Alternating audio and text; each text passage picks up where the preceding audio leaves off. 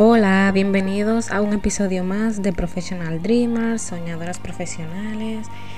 ¿Cómo están? Espero que le está yendo muy bien. No olviden suscribirse si estás escuchando este podcast en YouTube.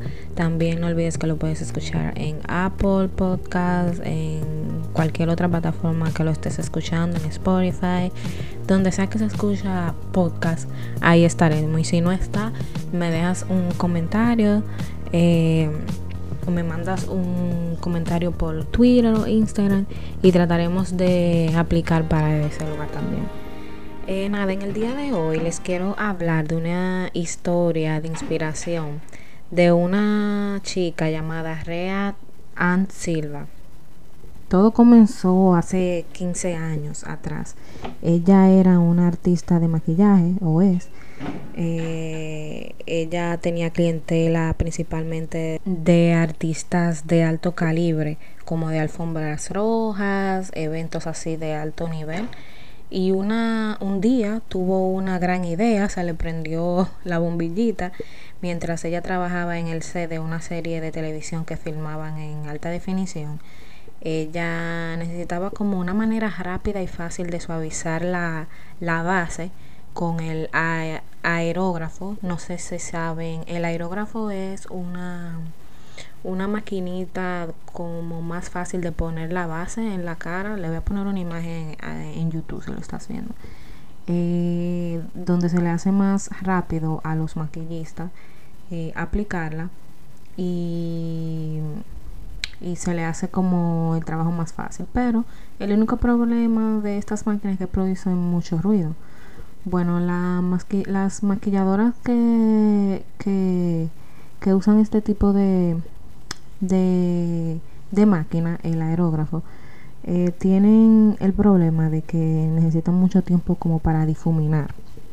Entonces se necesitaba una forma de difuminar que no hiciera tanto ruido y como estas maquilladoras de aurógrafo producían tanto ruido, eh, no pudieron ponerlas en el set, recuerda Silva. Pero eh, además de que ellos tenían que saltar dentro y fuera del set para hacerle retoques a los actores, ella aprendió en una clase de artista de maquillaje de efectos especiales que se puede usar esponja para embellecer y humectar, eh, humectar la piel con la base pero los ángulos de estas esponjas de maquillaje tradicionales dejaban muchas marcas visibles en la piel que las cámaras de alta definición solo exageraban muchísimo más. Así que Silvia, ella utilizó sus tijeras de uñas para cortar los bordes de esta esponja triangular convencional, creando como una forma lagrimal lisa que aplicaba y mezclaba el maquillaje de forma como invisible.